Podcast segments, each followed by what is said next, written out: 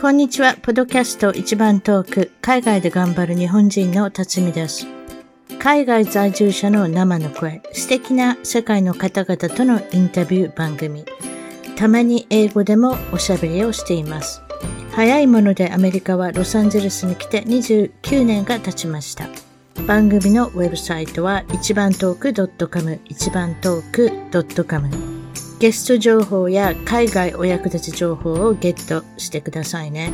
番組からのお願いです。iTunes ポドキャストのアプリから一番トークの批評、レビューから5つ星をいただけたら嬉しいです。星が増えるとランキングが上がり、もっとたくさんの方々に聞いていただけるので、ぜひ私の小さな番組を応援してください。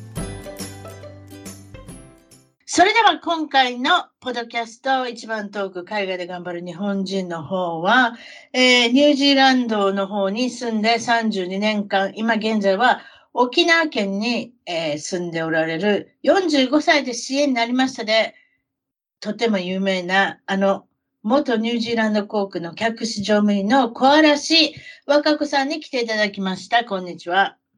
こんにちは。お久しぶりです。よろしくお願いします。よろしくお願いします。ずいぶんなんか紹介が長くなってしまいましたけれども。笑いこらえるのが。ということで、大きい。懐かしい、まあ、そうですよね。前回も沖縄におられたんですけれども、そのまま沖縄にあの住んでおられるということで、あの、ね、まだ移住は決定したわけではないですけれども、ゆくゆくはまた、えー、ニュージーランドの方に帰られるということで、沖縄にあのおられたこの2、3年の間にも、ニュージーランドの方に半年ほど帰っておられたりすることもあったということで、はい。それじゃ、まずはですね、皆さんに、まあ、もちろん前回でもご報告されてたと思うんですけれども、日本に帰られた、その、だいたい3年半ぐらい前ですか？日本に帰られたまず理由、覚えてるのは、東京のえっ、と、成田に疲れて、あの当時はパンダミックの真っ最中で、ちょうど始まったぐらいですかちょっと覚えてないですけれども、1年経ったぐらいですかね。半年経った。えーえー、2週間ぐらいホテル泊まってはりませんでした？そう、そうなんですよ。2週間、14日間ね、あの、成田の日光ホテルにお世話になって。そうしなきゃもちろん、あれですね、うん、沖縄のあのご両親のところまで帰れないのですので、それまたすごい、まあ、あの、まあ、決まりは決まりですから、2週間頑張れたわけで、うん、ほとんど監禁状態ですもんね、ああいうのってね。いやそれが、あの、ニュージーランドはかなり厳しい、ね、あの、監禁状態なホテルの滞在状況だったらしいんですけど、そうです。日本はね、はい、すごい緩かったんですよ。これでいいのかなと思うぐらい。今ね、どういうですか？考えたら、えっと、まあ、大体成田に着いて、で、あの、公共の乗り物乗らなければお家帰っていいよっていう感じだったんですね、その時。おなるほど。そうじゃ、ご親戚とか誰か空港に迎えに来た、それそれでよかった。わけですあなるほど。ただ、私の場合はもう沖縄だったので、どうしても飛行機に乗らなくちゃいけないから、まあ、ごまかせないだろうということで そう。で、あの、ホテルに、この、滞在してたんですけど、その間も別に、なんていうんですか、お友達が会いに来てくれたりとか、あの、外に行ったりとか、とにかくバス、タクシー、電車には乗らないでっていうことだったんですけどね。そんな全然監禁っていう感じでは全くなくて、これで大丈夫なのかなと思ってたぐらいでしたよ、本当に。あ、そうですか。それでまあ2週間後に、えっ、と、ちょうどそれは2021年ですか ?12 月？なんかね、えっと、今、あの、Facebook、ちょっと私確認してみてたんですけど、はい、この前ちょうど3年前のこの日の思い出とか出てくるじゃないですか、よく、あの、ありますね。ね、振り返りでね。私たち覚えてないのに Facebook だけが覚えてるっていうね。便利な機能がついてて、うん、で、それが上がってきたのが2020年の3月28日、ちょうど先月あたり上がってきてて、3年前だったんだなっていうので、うん、でそれが、あの、初めてニュージーランドが、なんていうんですか、このテレビで首相が48時間後にロックダウンしますって発表した日だったみたいで、うん。うん。なので、それから、えっと、まだこの時、あの、飛行機が飛んでたんですよね。はい。で、得体の知れない感染病、感染症が流行ってきてる。でも、防御服とか何か与えられるわけでもなくって、あの、毎日、羅漢した場合、かかっちゃった場合に、どんな保証があるかとかも分からず、なんか、仕事上も飛ばなくちゃいけないっていう感じになってたんですけど、それはおかしいでしょっていう。客室乗務員でおらもちろんその時も客室乗務員でおられたわけですけれども、はいはい、かなり早くからそういう噂があったっていうことで、でね、やっぱ違いますね。やっぱり、あの、毎日飛んでるいろんなとこに行くと、やっぱりそういう情報が早いんでしょうね。なんて聞いてました？その当時。だから2019年ですか？いや、2020年ぐらいですか？の1月あたりでしたね。うん、ギャレートークって、まあ、あの、CA がよく後ろの方でこう溜まって話してるところがあるんですけど、台所ですよね、あの。はいはい。ああ、台所ね。そうそう。で、そのギャレートークで、あの、どうやら中国の武漢からなんか、とんでもない感染症が出てきてるらしいよみたいな話を聞いてたんですよね。それが1月で、で、3月にもニュージーランドロックダウンに入ってるんで、もうかなりの速さで、ね、あの、広がっていったんだなって今思思えば、そんな感じですけどね。なるほど。アメリカでも3月にね、アメリカの私はカリフォルニアでしたけれども、ロックダウンになってたのを覚えてますけれども、その前にやっぱり噂はちょこちょこあって、あの、中国から来てるっていうことでね。だから私がくしゃみしたり咳したら大変なことになってますよね。みんな白い目で見て。そういうの覚えてますけど、そういうの覚えてますけれども。いや、わからないじゃないですか。日本人なのか 韓国人なのか中国人なのかわからないから、咳でも塩もなら大変な目で見られるっていうのを覚えてますけどね。ありますそれが、それが多分2月頃だと思いますね。3月も入って。そうそう。なので、1月っていうのは比較的早い段階で、まあ、客室乗務員、いわゆるフライト仲間っていうかね、あの、うん、その辺で話があった、ね。お客さんから聞いたのか、ね、なんかで、情報が入ってきて。ね、もちろん。ね。うんね、わかんないですよ。ニュージーランド航空の方は、そちらの方に飛ぶかわかんないですけども、香港行きはあったでしょ、多分。ね、ありましたね。香港、シンガポール。で、そうするとやっぱりその辺から情報がやっぱり、あの、伝わってくるんだと思うんですけれども、それが、まあ、それを、まあ、日本日本でホテルで2週間おられて、そして沖縄の方に、もちろんその沖縄に行かれた理由っていうのはもともと何だったんですか？そうですね。だからまあ、あの、時系列的に言えば、その3月にロックダウンした時はまだ、あの、会社、会社員として CA としていたんですけど、えっ、と、5月、6月だったかな、もう、あの、退職する、退職っていうかもうレイオフですよね、あの、えっ、と、飛行機がもう98%止まっちゃったので、うん、コロナの影響で。うん、なので、解雇、突然解雇されたんですよね。うん。リストラにあって、で、うん、わあ、大変なことになったって本当に思ったんですけど、うん、だったら、ちょっともう日本の漁師のところに、あの、まだその時スタッフトラベル使えましたのでね、今も使えるんですけど、あありがたいことに。うん、あ、そうなんですか、うん、知りませんでした。そうなんですよ。はい。えー、はい、なんか、えー、っと、これちょっと急がないともしかしたら日本に帰れなくなるかもしれないなって思ったんですよね。うん。うん。で、父もね、あの、アルツハイマーとかちょっと病気になっていたので、はい。あの、心配だったんですよね。で、父が10月に、あの、治療のために、はい、あの、大病院、精神科の、もう本当に認知症専門のデイケアの施設に入るために引っ越したんですよ、一人で。はい。はい。で、それもあったので、ちょっと心配だな、どんなんか見に行ってこようかなっていうので、まあそろそろ支度して12月に、えっ、ー、と、日本に帰りました。うーん、なるほどね。ちょうど年末でしたね、そういえば。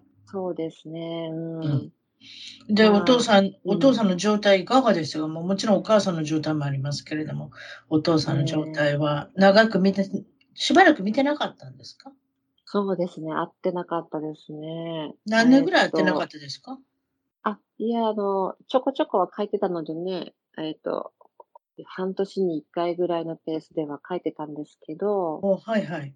うん、その、やっぱコロナに、ロックダウンとかになってから、まあ1年以上は会えてなかったんですよね。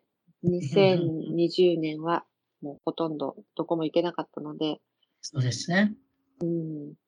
で、えー、っと、まあ、母と別居して、一人で独居してるっていうのが心配だったんですよね。まあ、母は仕事もあったので、うん、南城市っていうちょっと離れたところに住んでたんですけど、うん。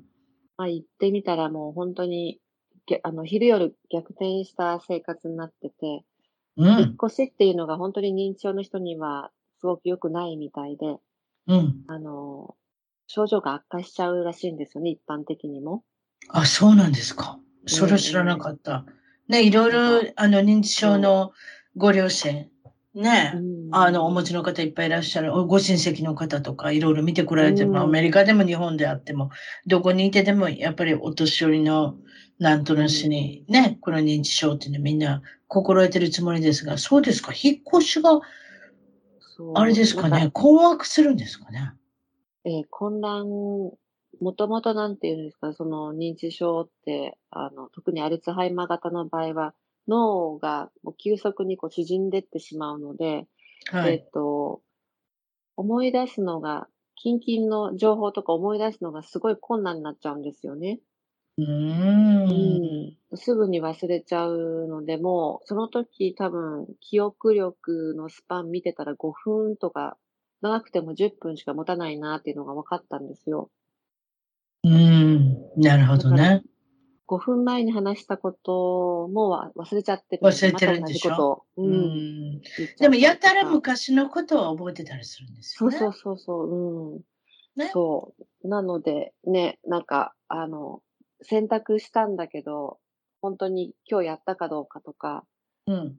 ご飯食べたけど、いつだったかなとか、うん。なんかそういうのが思い出せなかったり、うん。朝だったんだか、夜寝たんだったか、起きた時が暗いともう夜だと思ったり、うん。えーっと、なんていうかな、お昼寝してても起きたら朝だと思ったりとか、うん。そういうので、もう、わかもうごちゃごちゃに生活もなってたし、あの、電気、スイッチとかも、お家変わるとやっぱり場所が変わっちゃうじゃないですか。確かに。うん。で、これはどうやってつけるんだったかなとか、習っても思い出せないわけですよ。うんうんうん。慣れてないから。うんうんうんうんうん。それでね、もう落ち着くまでが本当に大変でしたね。かわいそうでした、本当。だからまあ、いわゆる、いろんなことが体でこの覚えてるの、毎日の生活の中で体で覚えてることよりも、脳で覚え、うん、覚えてることっていうのが真っ白になったりするっていうのが早い、早いですもんね。ねだから新しい情報っていうのも全く入っていかない状況だったのでね。気も短くなりますか、うん、お父さん、そうなると。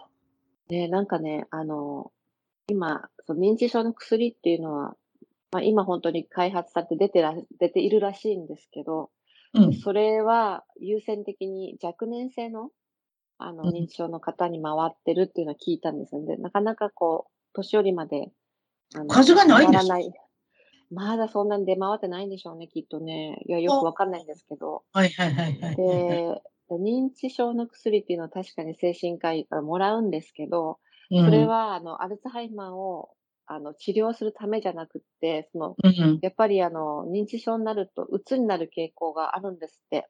うん。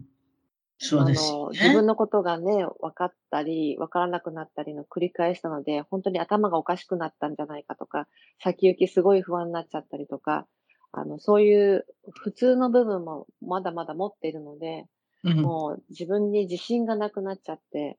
そうだと思いますよ。周り見てたら分かるんじゃないですか、ね、自分のこの変化っていうのが。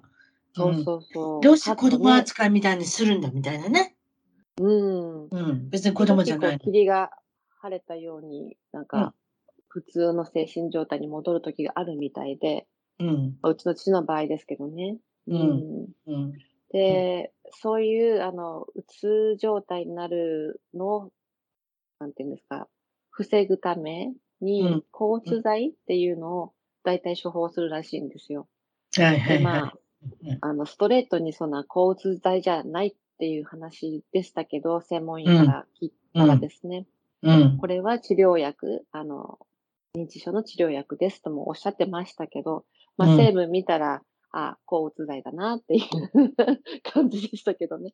うんうんうんうんうん。うん、まあそんな中でお父さんは、えっ、と、な、何かそういった認知症専門の、ちょっとおかしな言い方ですが、幼稚園みたいなところに行かれるんですよ。幼稚園と言ったらおかしいですけれども、ちょっと、どう言ったらいいんですか、デイケアセンターみたいなやつね。あの、えー、毎日の生活がちゃんとこう、できるように訓練する場所っていうんですかね。リハビリですね。うん。うん、いかがでしたか？そちらに行くと、やはりお父さんは今までのできなかったことが小さなキッチンで、例えば台所で湯沸かし器があ動かない、どうしたらいいのかわからないみたいなことが少しずつできるとか、なんかそういうふうな効果は出てきました、うんね、えっ、ー、と、認知症の人にとって一番安心できる環境っていうのが、毎日同じことをするっていうルーティンがしっかりあるっていうことみたいなんですね。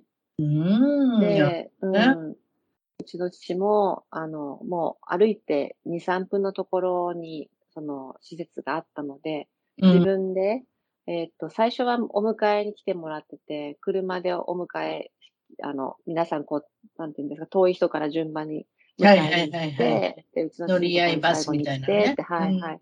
そういうのがあったんですけど、あの、もう落ち着いてからも自分で行けるっていうことで、自分で時間になったら、うん、あの、支度を終えて、うん、お家出て、鍵を閉めて、で、あの、施設までちゃんと歩いていくっていうふうに、そこまで回復してたんですよね。なるほど。で、昼の日なんか毎日行かれたんですか、お父さんは。そうです、そうです。週5日言ってましたね。ということは、若子さんは、まあ、もちろんその沖縄っていう、まあ、仮住まいですけれども、何を、何かされてたとか、アルバイトされてたとか、何かあるんですか？そうですね。最初はもう2、3ヶ月で多分ニュージーランドに戻るだろうなと思ってたんですよね。うんうんうんうん。でも、あの、一向にね、コロナが収束しないっていうこともあって、うん、あと、父の状況がものすごく悪かったので、もうお家もめちゃくちゃでしたし、ご飯も本当に食べてるのかなっていう感じで、まあ母は、あの、できる限り通ってはくれてたんですけど、うん、母も高齢なのでね、すごい心配で運転とかも。うん。うんうんうん、で、えー、っと、最初半年ぐらいはもう本当にずっと父にかかりきりで、あの、連れて行ったり、迎えに行ったり、うん。3時に終わって帰ってきちゃうのでね、なんか仕事に行くっていうのもちょっと難しい状況で。そうですよね。若子さん自身も、うん、あの、外国人みたいですもんね。日本人の顔した 外国人じゃないですか。変な言い方ですけれども。まあ、困ったこともあるでしょ？だって。どうしていいかわからないとか、どういうふうに対処しましょうとか、お店に入ったもののどこに何があるかわからないとか、なんかいろいろありませんでしたか？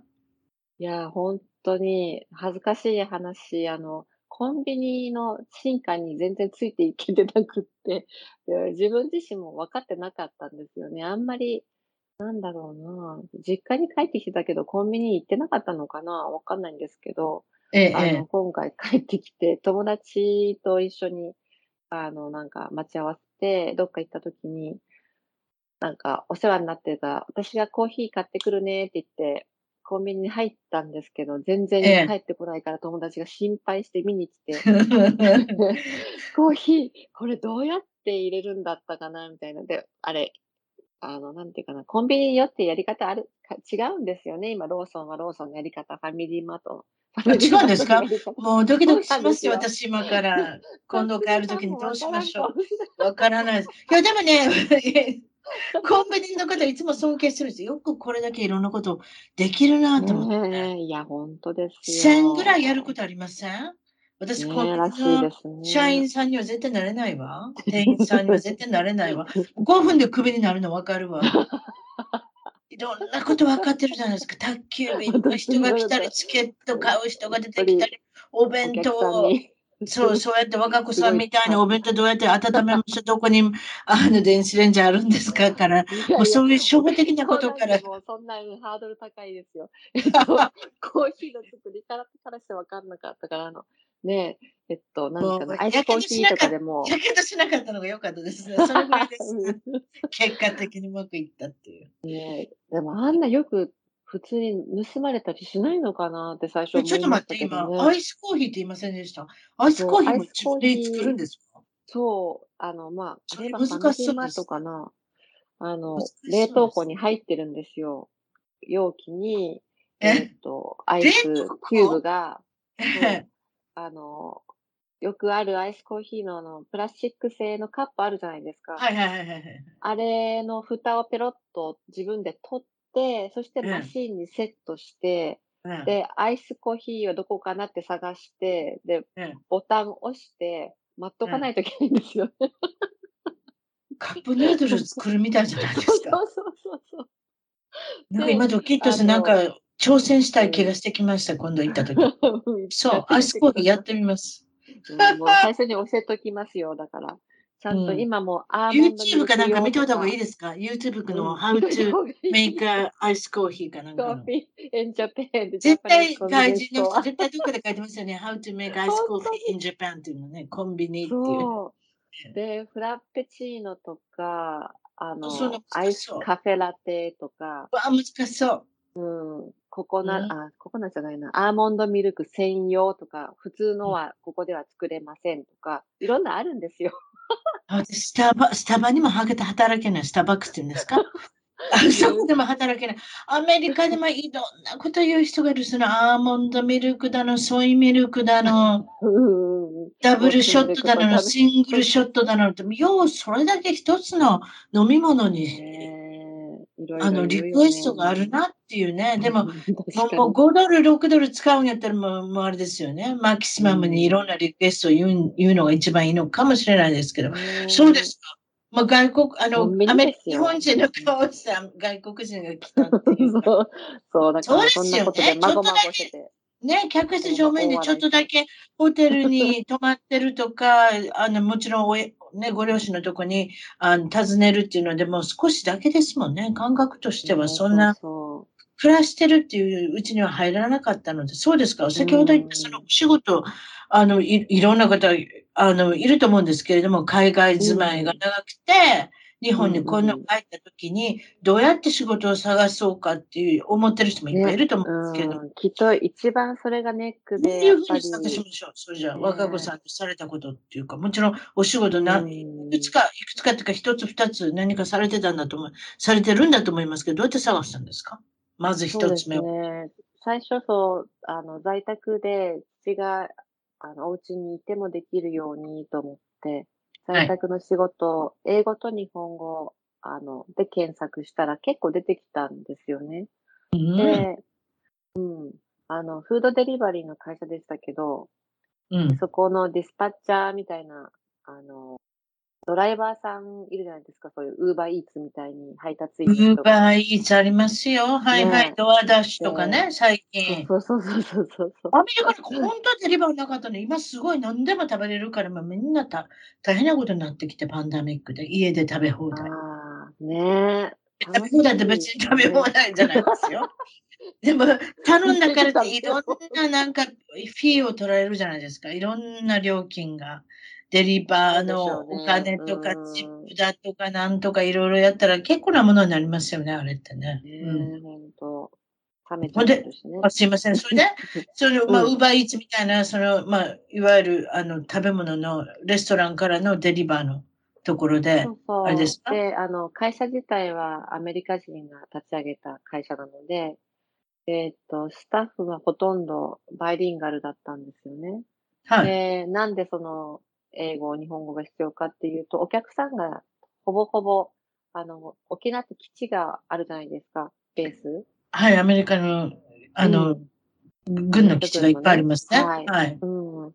で、軍、そこで、あの、ベースの中で働いてる人や、あの、外にもたくさん外国人住んでらっしゃるので、はい。お客さん、その、英語しかできない人たちに向けての宅配サービスだったんですよね、その会社は。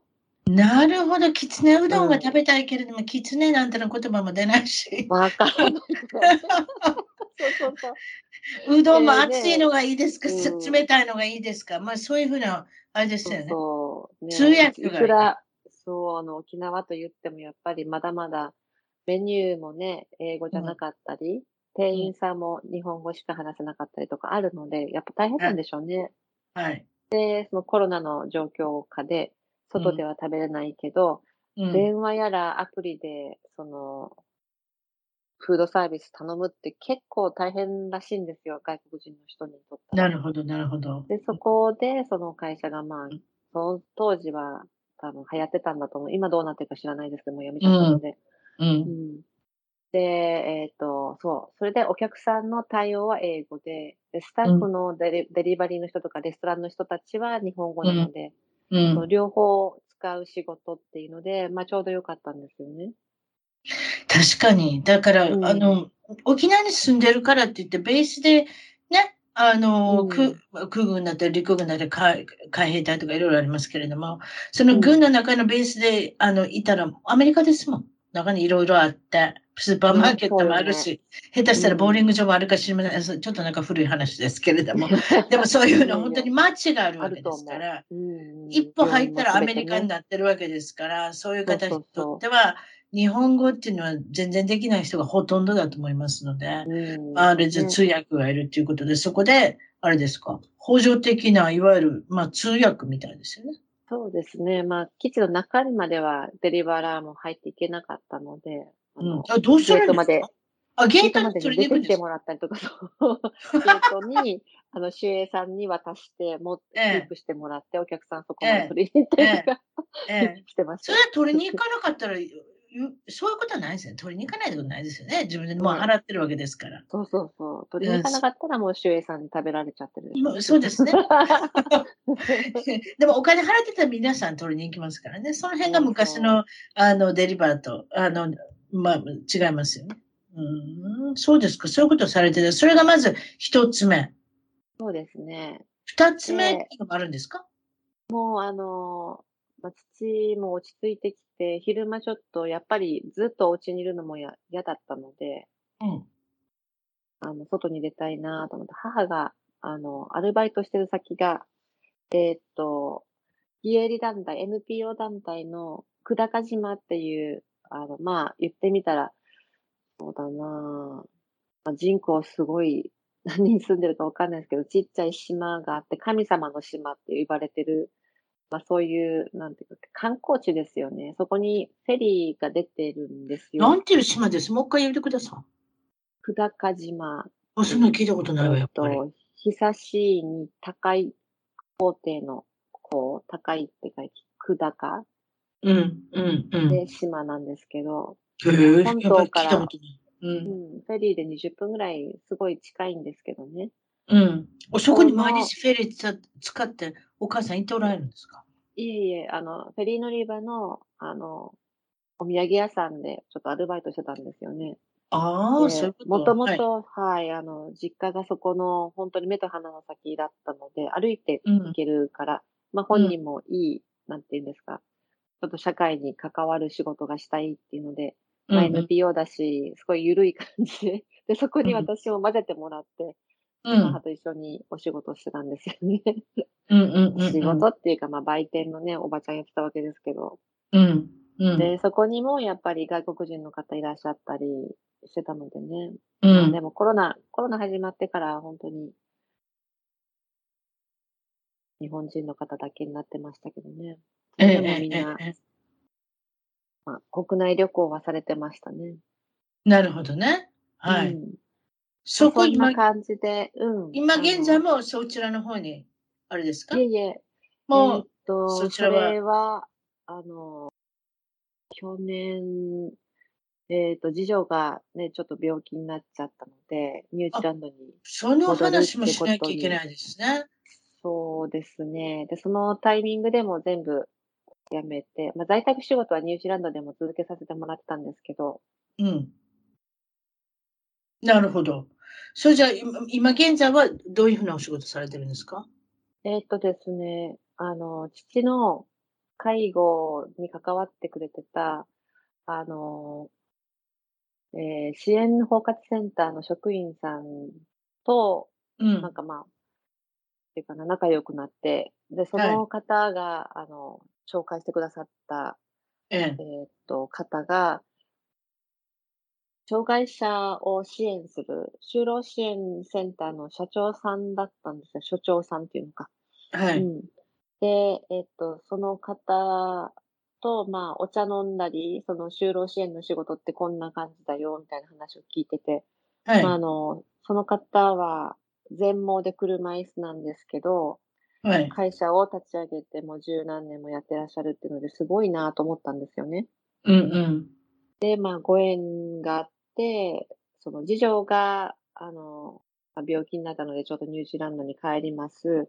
で、元気にね、あの、本当にありがたいことに、あの、ふもう治ったので、また日本に帰ってくるんですけど、あの、っていう話をしたら、じゃあぜひうちに来ませんかっていうことで呼んでくださって、うん。で、就労支援の方で、え半年ですかね、つい最近までお仕事をさせてもらってました。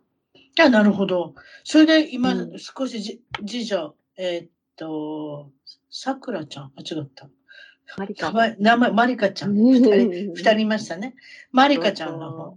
おいくつですか、いわゆるその病気が、そ,、ね、えー、そのお話してください。病気が分かったっていうのがおいくつだったんですか？マリカちゃんが。えっ、ー、と、分かったのが一昨年の12月頃で、はい。で、その当時25歳になったばっかりだったんですよね。うん。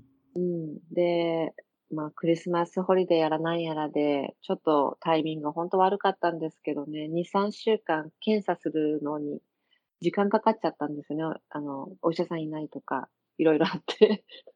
お医者さん、閉まってしまうんですか？年末年始。ねそう、ニュージーランド？そう、ニュージーランドって、あの、病院、専門医にかかる前に必ずファミリードクターにまずかかって、診断書もらってからじゃいけないんですよ。よっぽどあの、エマージェンシーだったらね、あの、もちろん、救急車に乗ってストレートに大病院に連れてもらえますけど、ええ。なんかおかしいっていう、本人もわかんないじゃないですか、それ。結局乳がんだったんですけどね。あらら。うわ、25歳は早いですね。若いですよ。びっくりそんなあんまり聞いたことないですね。たまに聞きますけれども、ね、20代の方で。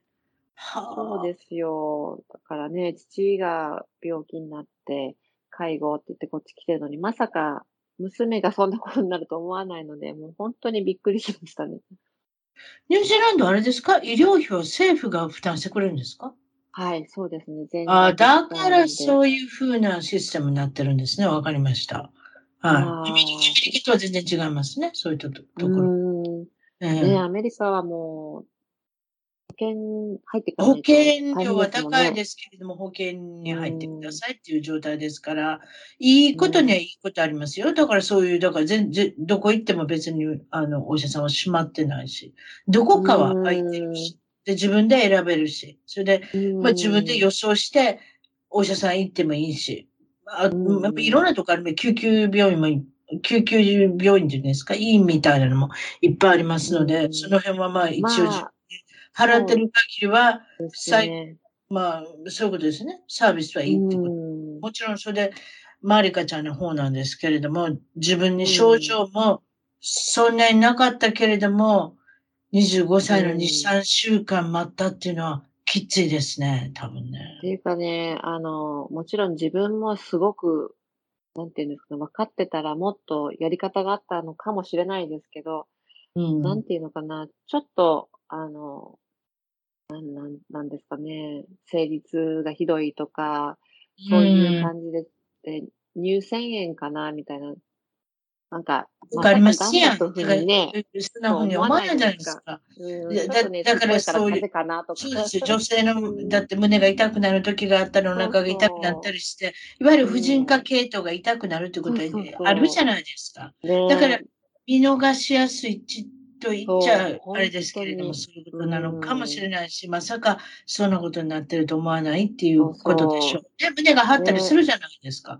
ね、えー、男の方は何も分かってらっしゃらないと思いますけれども、女女性の場合、そうそう。もう毎月のようにしてそういうことがあるわけですから、うん、そうですか、え。ー、それで、ね、とりあえずは。3ヶ月前ぐらいに、あの、ワクチンも打ってたので、まあその副作用なのかなぐらいにしか思ってなかったみたいなんですよね。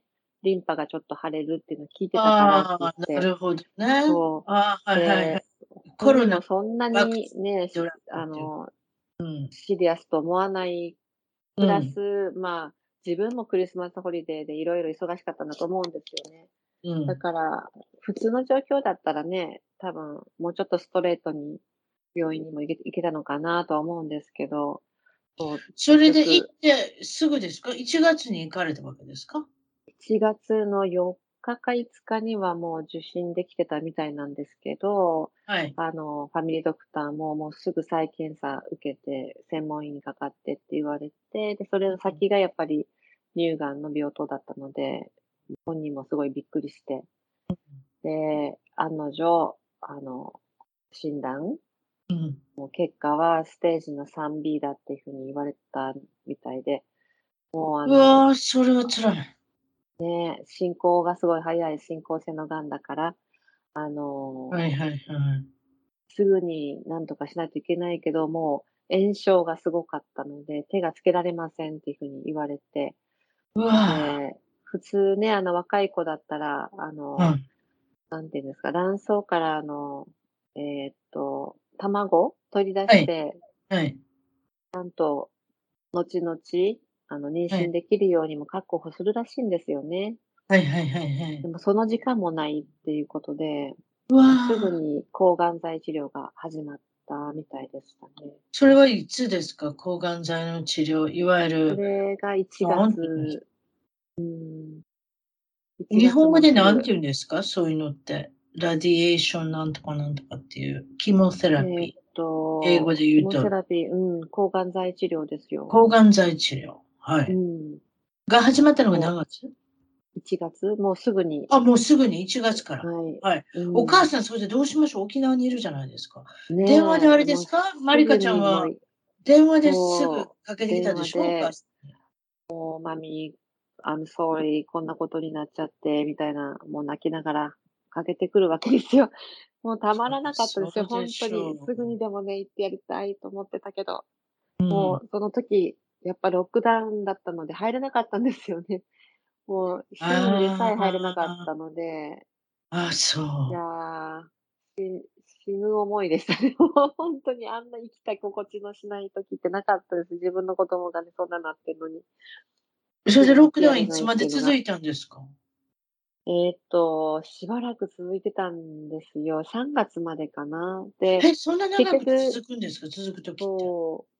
もうそれでいくら、どんな理由、どんな理由があっても、シュッて入れないんですか？うん、あの、永住者とか、市民権持ってる主人であっても、国民であっても入れなかったんですよね、その時。国に。そう。うん。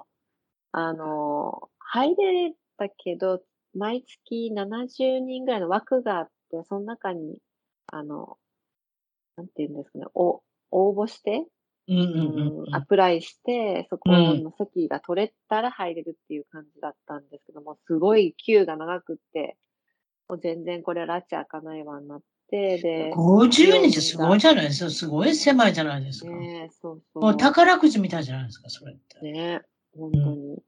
で、結局、うん、結局、若子さんが、ん、ええ、会えない、会えたのいつなんですか？お医者さんが、その、うん、エマージェンシーでじゃあ入ってきたらどうかっていうことで、レターを書いてあげるからっていうことで。ああ、よかった。で、国に書いてくださって、で、それを持って入れたんですけど、あの、それもうその頃には3月ですね。うわ2ヶ月もあったんですか？そら、きついお母さん。うん。本当にね、毎日。何もしてあげれないってこれほど苦しくないですよね。いやー、本当ですよ。顔も見れないね、本当。ねえ。うん、お話聞いてあげるだけで今日はどうだった？今日のあの治療はどうだったぐらいしか言えないじゃないですか。うん抗がん剤のその副作用で、もう本当に苦しそうだったのでね、話するのもままならない感じでした、ね、しんどいでしょ？毛も抜けてくるしね。ねあと、あの、本当に弱るわけです。みたいな。うん、食べれないからね。食べれない。だからそれ痩せてくるか。ああ、大変。その時はマリカさんは一人で住んでたんですか？どどういうことだったんですか？えっと、長女のうちに、もう自分のフラットは引き払って、長女のところに、あの、あ、お姉ちゃん。てもらって、そう、お姉ちゃんよかったね。そういう時兄弟がいると。ねえ、もう、桜がいるから、桜が本当にいろいろやってくれたおかげでね、もうマリカ今生きてますよ。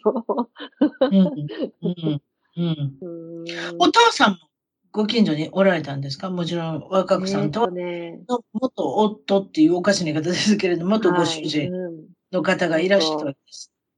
お父さんは、えー、車で4、5時間かかるところに住んでるので、まあ近くではないんですよ、ね。それは近くないですね。ちょ、ちょっと行けないですね。そうですか。そうそう。だけどまあ、本当にまめに通ってくれて、あそう彼と、彼の今の奥さんもね、すごくいい方で、子供たちによくしてくれたのでね、もう頭上がらないですけどね。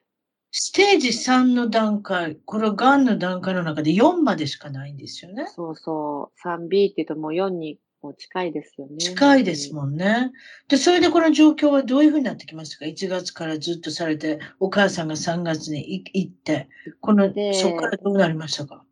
そうで、あの、まあ、普通の状況だと、まず手術して取って、から、えー、っと、そういう抗がん剤治療なり、放射線治療なり始めるらしいんですけど、マリカの場合はもう、そう、あの、手術できない状況になってたので、一か八か、抗がん剤ってもういろんな種類があるので、本当に、あのやってみないと合うか合わないかわからないんですよ。で、結局、まあその時わからなかったですけど、細胞診に後でかけたら、12種類のがんがあったんですよね、彼女の体の中に。で、その10はその抗がん剤で死滅しました。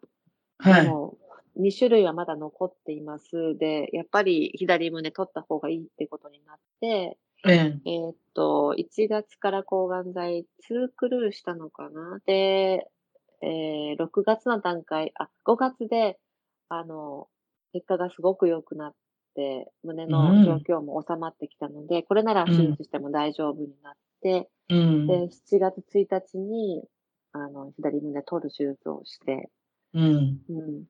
で、もう1ヶ月経たないうちにもう、運転できるぐらいまで回復してましたね。やっぱ若いだけあって。若い人は、そういうことね、うん、悪くなるのも早いけど、早いけど、ね、良くなるのも早い。うんうん。うん。で、あ、えー、どうぞ。そう。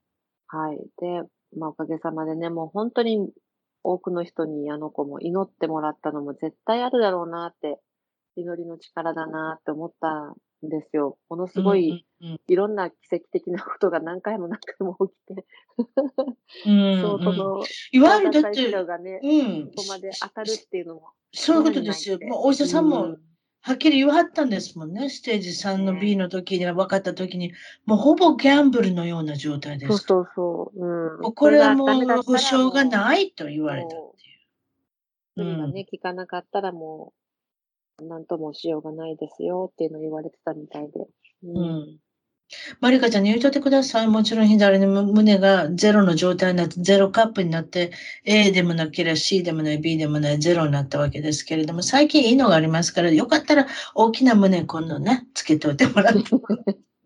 左と胸、左の胸と右の胸 400cc ぐらい入れといて、セリン入れていていただいて、なかなか大きなスーパーモデル級になりますので、あの、それは全然心配しないでくださいって言うとください、マリカさんに。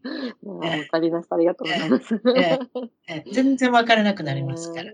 そうですか。ああね、それで、まあもちろんその回復の傾向に向かってるっていうこと、今現在はいかがでしょう？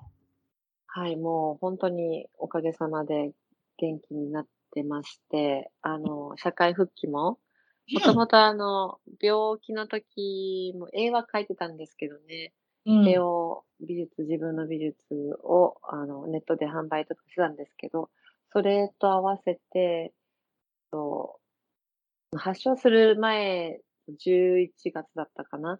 に、あの、大学院卒業して、やっと生物学者になったとこだったんですよね。ので、うん、今、あの、生物学者らしい仕事をちょっとずつ始めてるみたいです。それって英語で biology、biologist とか言うんですか？違います？えっ、と、 marine biologist ですね。はい、 marine biologist。ああ、海洋生物学。私の娘の一番仲のいい親友の女の子はそれやってますね。なるほど。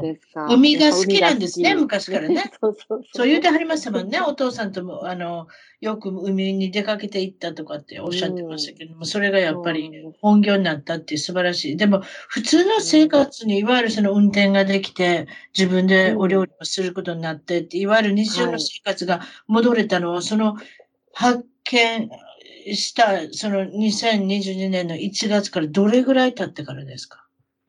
そうですね。結局、だからまだ1年、あ、そうか、1年も経って、その1年前の、うん、えっ、ー、と、12月に分かったので、今1年と4ヶ月。だってそんだけいや、よく頑張りましたね。まあもちろんおに お姉さん、長女がいたから、ご近所にいたからそこまでうまくいけて、お母さんも緊急にそちらの方に、ニュージーランドに帰って、そして今は、あの、まあこれで大丈夫だろうということで、沖縄に来られたってことです。はい。あの、まあ、父のこともあったのでね、父母の。両方に引っ張られててちょっと大変でしたけど、でもマリカ本当によく頑張ってくれました。マリカちゃんは実際問題に沖縄に来るまでできたんですよね？違いましたっけ？そうなんですよ。11月に、あの、彼女のお誕生日、あの、2022年ですか？はい。あ、違った。そうですね。そうそう、去年の11月。すごいですね。それはすごい。うんそれって1年以内だ治療始めて1年以内には沖縄に来られたわけですよ。ね、でその頃はまだもう抗がん剤治療、治療と治療の合間、あの、4週間空いた時があって、その時にもお姉ちゃんが、もしかしたらね、あの、迎えれなかったかもしれない誕生日、本当によく頑張ったねって言って、お誕生日プレゼントだよって言って、日本に連れてきてくれたんですよ。素晴らしいですね。ねそうですか。おじいちゃん、おばあちゃんも、ねえ。本当ね、うん。うん。車椅子でしたよ、出てきた時。うん。あ、そうですか。からね。そうそうですか。やっぱりしんどいから歩けないのでね、その時はね、うん、まだね。うん。そんなんしてまでね、来てくれたから、もう本当に心配でしたけど、やっぱ嬉しかったですね。よく頑張ったなと思って。そうですか。まあまあ、これからの治療法っていうのもあるんですか？これからも、ゆくゆくはずっと。そうですね。何か。今は、とりあえず今年の5月までは抗がん剤治療を続けて、で、一旦それでも終了っていうことになるみたいです。うんうん、ああ、そうですか。あの、その、癌にかかったからって言って、もう先真っ暗ってことないですからね、うん、今ね。ね本当にね、いや、もちろんステージ 3B っていうのは4にかなり近くて、ほぼギャンブルのようなあの気持ちで治療を始められたんだと思いますけれども、今は本当によくそういった話を聞きますね。が、んを克服された方っていうのね。はい、うん、はい。そうですか。そして、もちろんいろんなことがあって、2020年は最悪でしたって、人生の中でも最悪でしたって言っておられる、あの、若子さんですけれども、神様はそこだけで終わらせない。そういうこと。幸せが、若子さんにまた新たな幸せが、あの、まあ、来たと言いますか。なんか、新しいパートナーの方が最近素敵な方が見つかったっていうことで。違いましたっけ？うんです。はい。ありがとうございます。おかげさまで。それ、それはだから若子さん、恥ずかしいですね。恥ずかしいでしょうけれども、すみません。あの、ちゃんと私が説明しますので、まあ、もちろんその沖縄に行かれて 3年ぐらいになるんですけど、その間ニュージーランドに帰られたしましたけれども、ずっとずっと沖縄で、あの、続けられた趣味のキャンプ。前の時も言っておられましたけど、キャンプが大好きになって、どこでも賢でもテントを立ててキャンプをするっていう仲間、仲間が見つかって、そうでしょ？みんなで炊き出しして、料理いっぱい作って、炊き出し違いますそれでキャンプファイヤーして。ホームレスの人たち。違うからも、辰巳さんは 炊き出し、炊き出して。ね まあでも、あれ、アウトドアで、あれ、皆さんでご飯を食べます。それも沖縄らしいですよ。寒くないんですよ。これ、岩手県の話じゃないですからね。そんな寒い冬にやってられないですけど、冬なんて別にあれじゃない。冬、今冬でしょ？何度ぐらいあるんですか？そうですね。今もう、どうだろう。えー、20度ぐらいありますね。最高20度。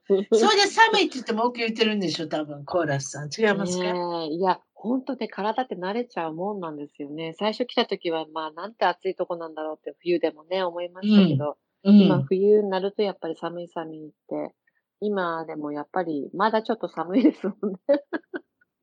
寒くないけどね。いや、沖縄の人ってあれですよ。大阪とか東京とか来たら寒くて入れられないから、すぐ沖縄帰ってる。知ってますよ、私。いや、こんな寒いとこ入れないってこと言って、あの、手袋とかして、あの、毛糸の帽子とかいっぱいかぶったらいろんなことするんですけど、それでも やっていけない。こんな寒いとこ暮らしていけないって言って、あの、共がれする人知ってますから、いやー、だから、まあ、若子さんもその一人になったんだと思いますけど、まあ、どこ週末になればキャンプに行ってっていうことだったんですけどそのキャンプの仲間の一人に、が、あれですね。若子さんの心を射止めたっていうことで。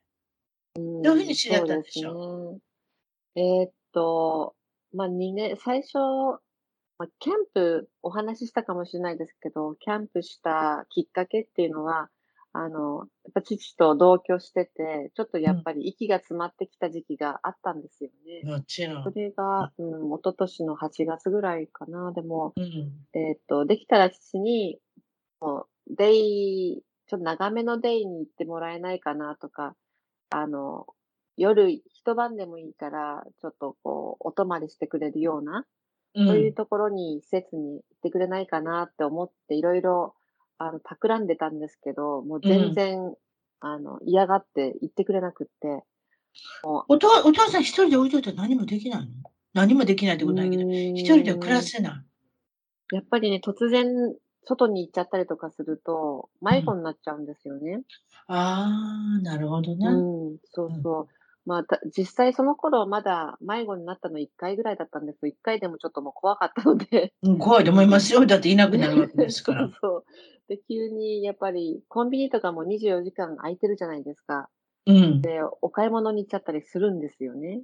だからね、夜中にやっぱり出て行かれたりとかすると、うん、ね、怖いからやっぱいないといけないし、どこか気を張ってて、自分もちゃんと、ね、眠れてなかったり、あの、夜、うん、外に行かないまでもお家の中で、なんていうのかな、なんかごそごそやってたりとかして、うん、落ち着かなくって、もう、ちょしんどかったんですよね、一緒にいるのが。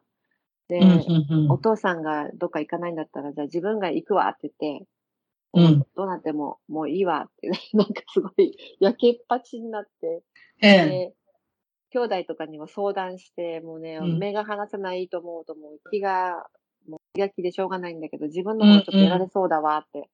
うん、したら、弟の一人が、うん、姉ちゃんね、あの、お父さんにはお父さんの人生があるやろって言ってくれたんですよね。うんうんうんうん。で、それは認知症になってしまったのはかわいそうだけど、うん、それはお父さんの人生やでって言ってくれたんですよ。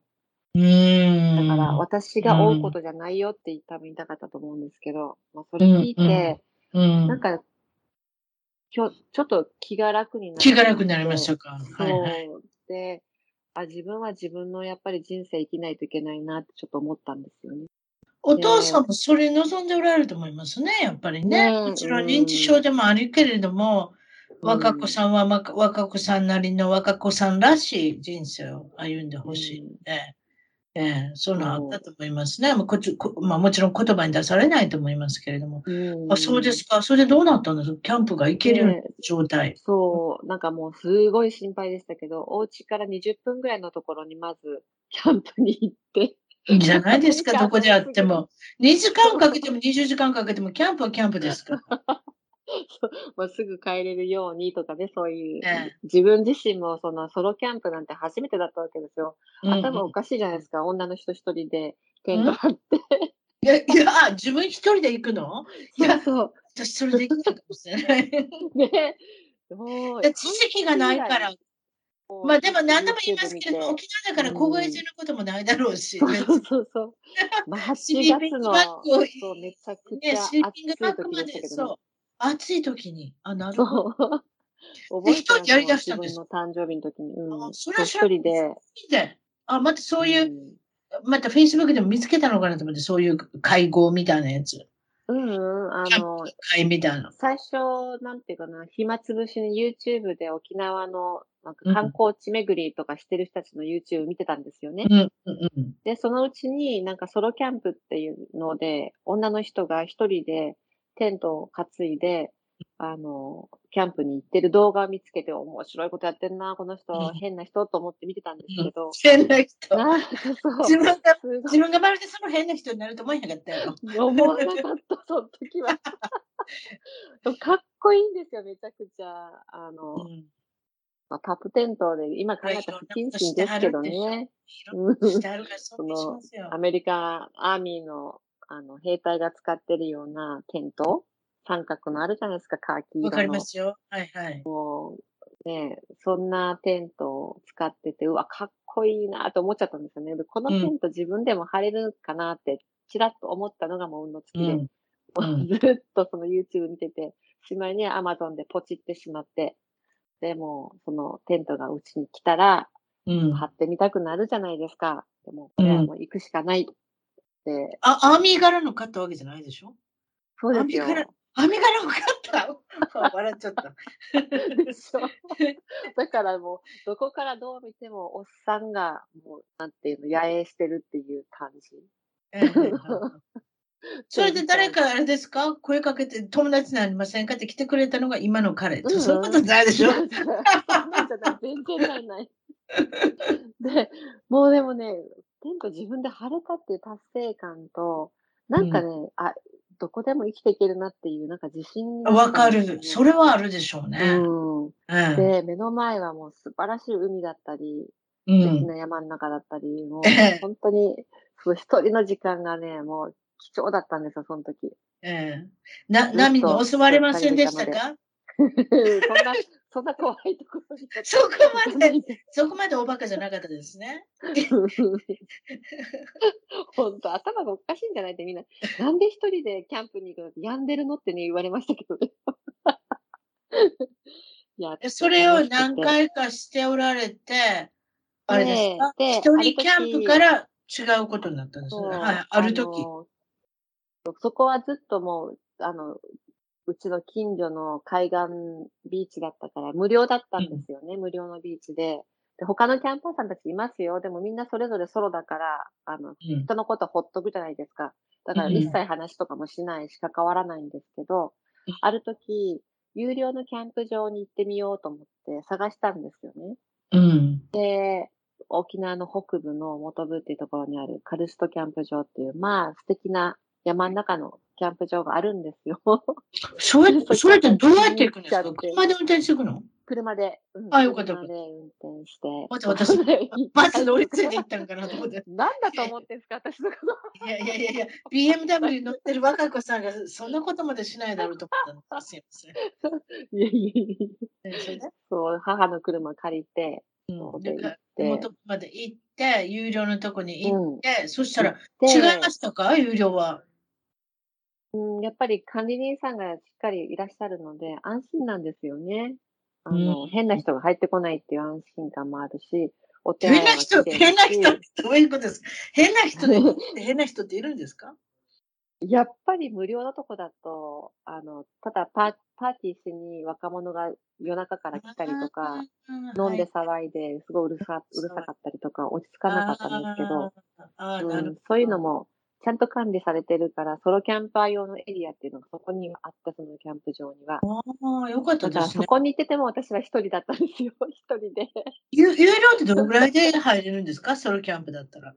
うん、アメリカドルにしたら20ドルぐらいかな、25。うん。日本円日本円で3000円ぐらい ?1700 円とか。1700円。ああ、そうかそうかそうか。はいはいはいはい。2000円とか。そっか、US ダラだったら一泊で1700円だったら安いじゃないですか。そうそう。ホテルより安いでしょ、はいはいはい。しかも自分で好きな安いでしょ？焚き火はできる。安いですよ。自分で全部しなきゃいけないんですから、もちろん安いですよ。はい。で、それを。でしょでも場所によったら高いところいっぱいあるのよ。うん、高いところ3000円、4000円ですか？あ、もうすごいよ。グランピングって最近あって、あの、エアコンのついてるテントとか、何のためにテントし、あの、キャンプしに行くのって私は思うけどね、それ聞くと。エアコン付きの テント？そんなのあるんですか？テントが、お城みたいなテントね。なんかうるさそうですね。なんかモーターが回って。わかります？飛ばしたことないから知らんだけどね、そうだよね。えー、確かに。ちょっと余計なこと考えましたけど、私そんなそうには寝れないタイプだから、そこまでしてエアコンしなくてもいい。でも、か、カーとか来ません？蚊帳とか張るんですか？どうするんです？うん。あの、テントの中に蚊帳があって、あやメッシュになってる？うん。どうしたら蚊は来ないわけですね。蚊は入らないようになってますけど、うん、焚き火したらやっぱり虫とかいなくなっちゃうのでね。ああ、そういうの覚えてません。そういうの思い出す、思い出しました。そうでした。日には来ないですね。うん。火炊いてれば来なかったですね。はいはいはい。はい。それで、まあもちろんそれで、それでもソロで初めキャンプス。いつ彼が出てくるのかなって思ってるんです いつ出てきます？さっさと、あの、その辺進んでもらえません？すみません。もうキャンプが好きすぎて、本当に。それで大勢だったら8なんですか？早く言ってくださいよ。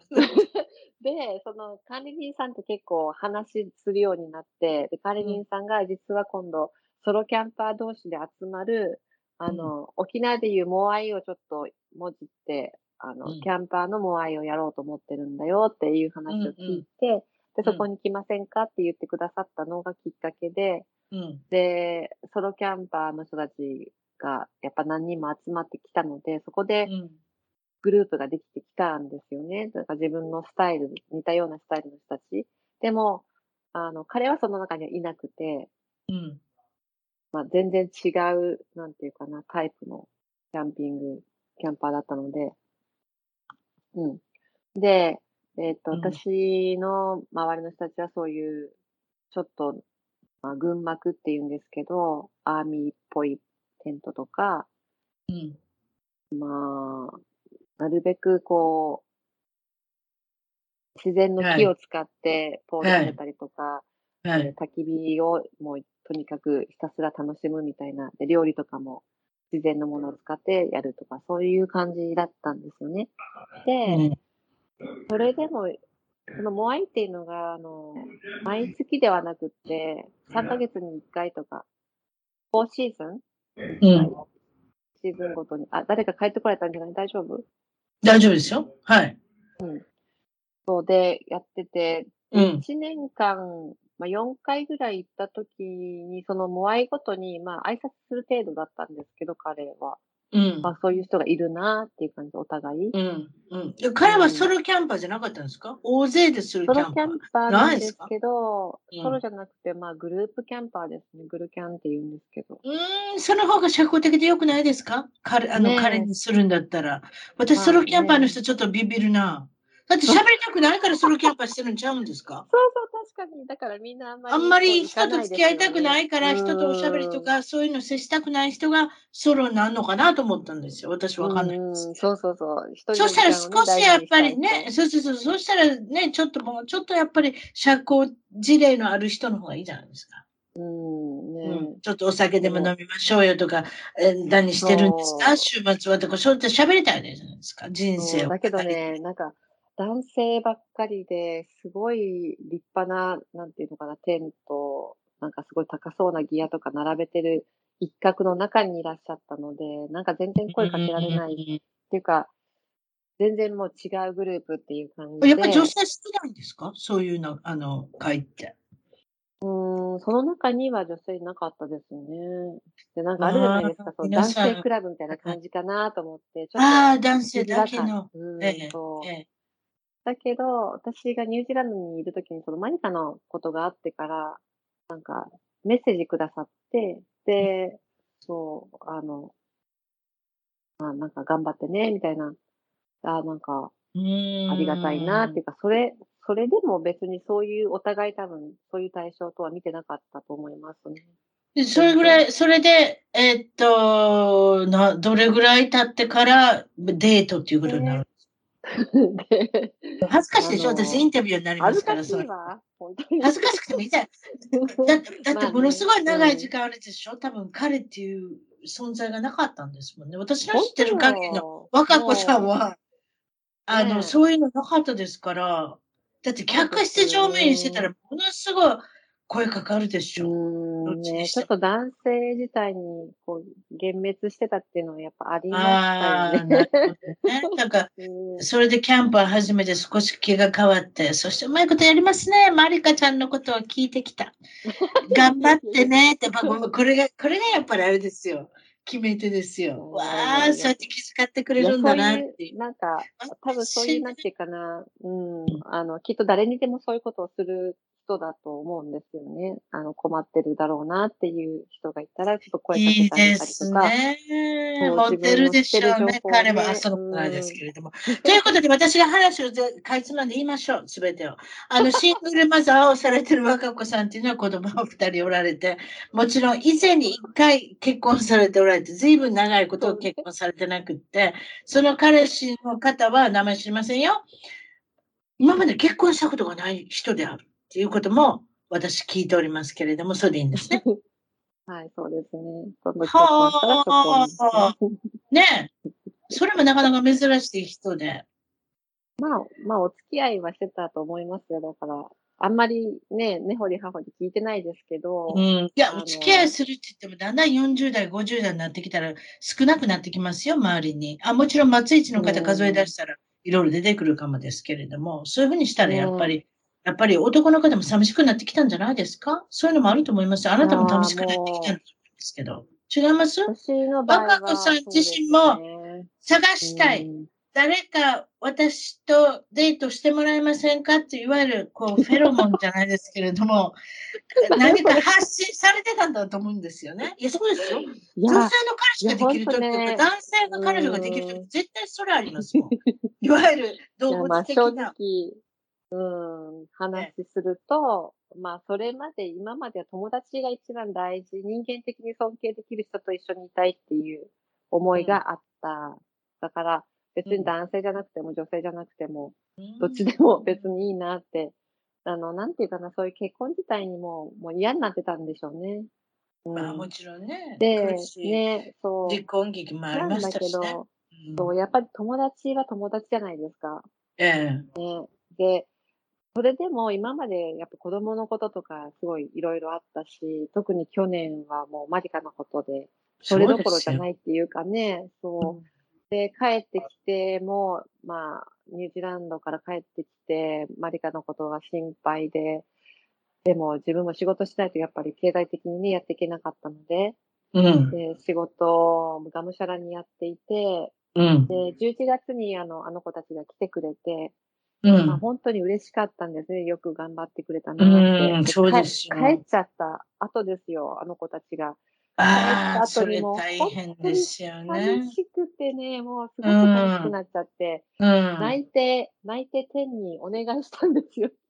自分にもパートナーが必要ですって、なんとかしてくださいみたいな。誰にね、言うんじゃないですけども。まりかちゃん、さくらちゃんを抱きしめてる場合じゃないと。誰か私にも。あの子たちがいてくれたらいいんだけど、いなくなっちゃって、ええ、もうなんか本当に。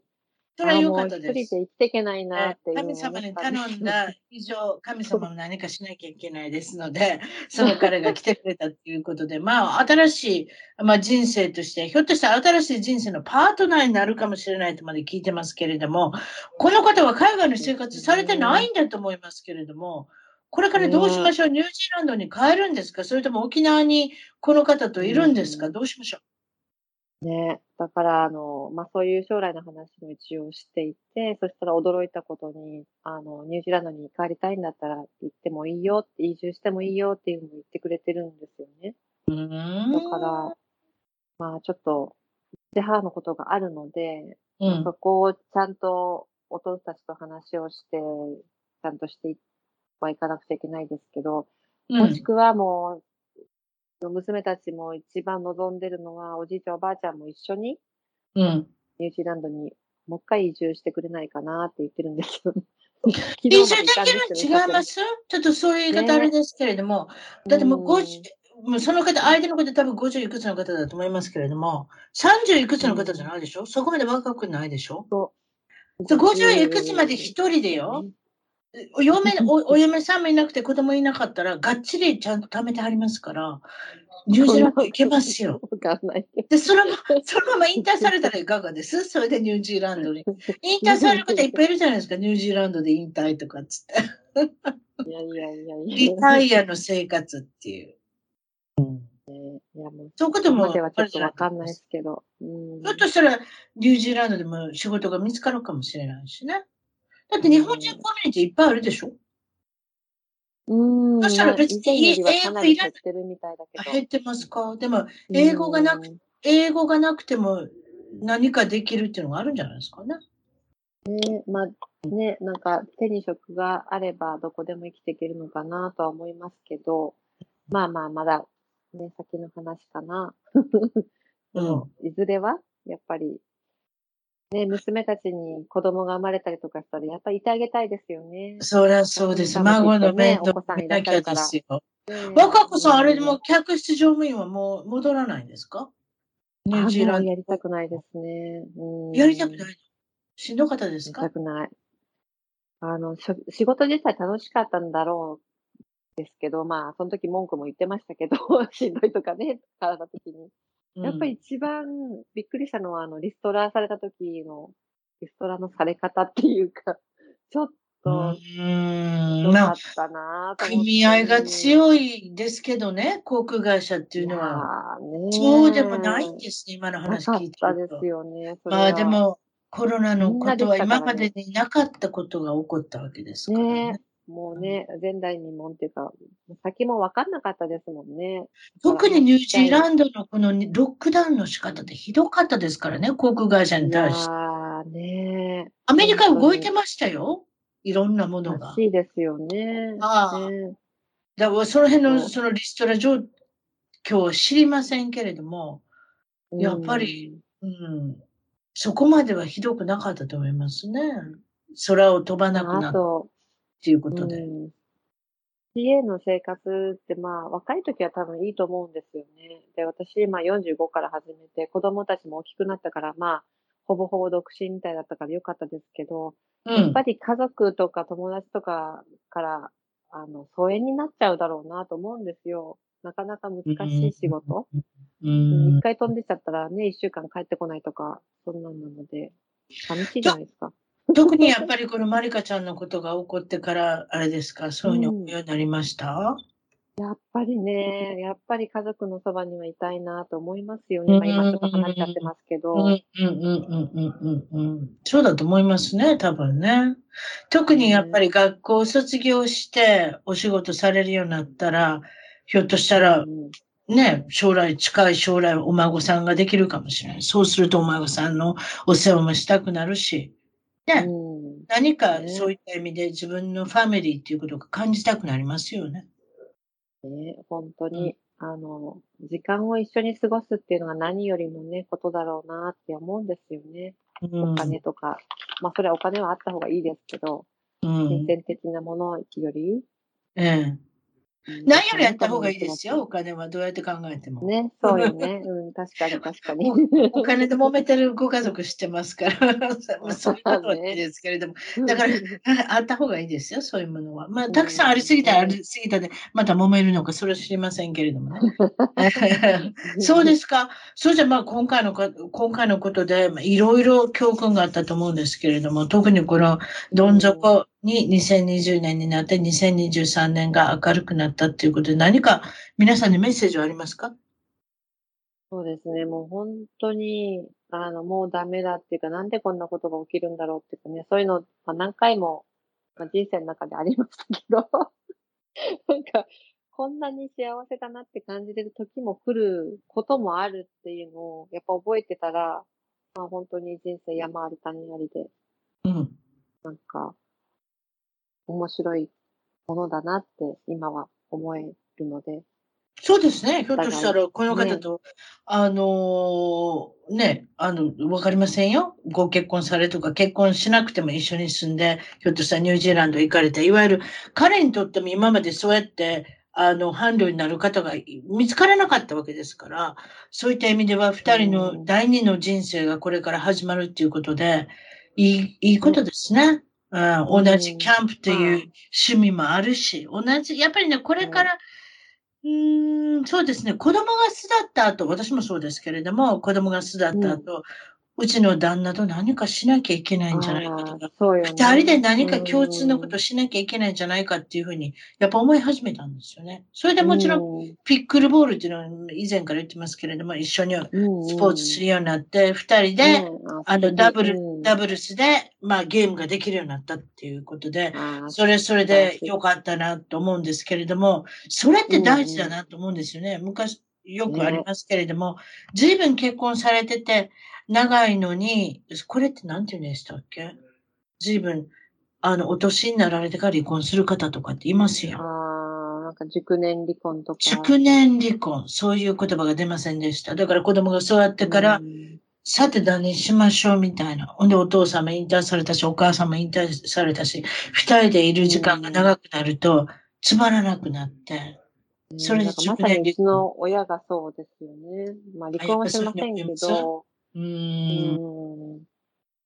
だからそういったところがね、共通の趣味がなかった。うん、共通の趣味があればね、やっぱりそういうのって、うん、あの子供がいるとこから少しやっぱ考えておいた方がいいかもしれないですね。もちろん、急に、急に何かいろいろすることも、だからキャンプをするとか、さっきも言いましたけど、スポーツを一緒にしてダブルスを組むるとか、何でもいいですけども、うん、それでまたいろんな友達増えたんですよ。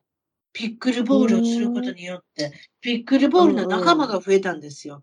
それでまた忙しくなるし、みんなでパーティーをしようとか、みんなで寄り集まって何かをしようってことになる。そうそうそうそうね。そう。だから私たちもそうです。結局、その、彼の方のグループキャンパーの仲間たちにも紹介してもらって、一緒に、なんていうかな、グループキャンプ始めるようになってから、私も多分一回もソロでキャンプしてないですよね、最近。ええ。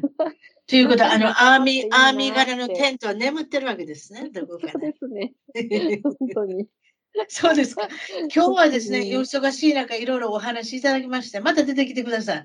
えっ、ー、と、ファンの方からリクエストも多いですので、またよかったらおしゃべりに来てください。そういうことで、沖縄から、えっ、ー、と、小嵐若子さんとおしゃべりができてよかったです。また出てきてください。そんなことで、どうもありがとうございました。はい、失礼します。はい、失礼します。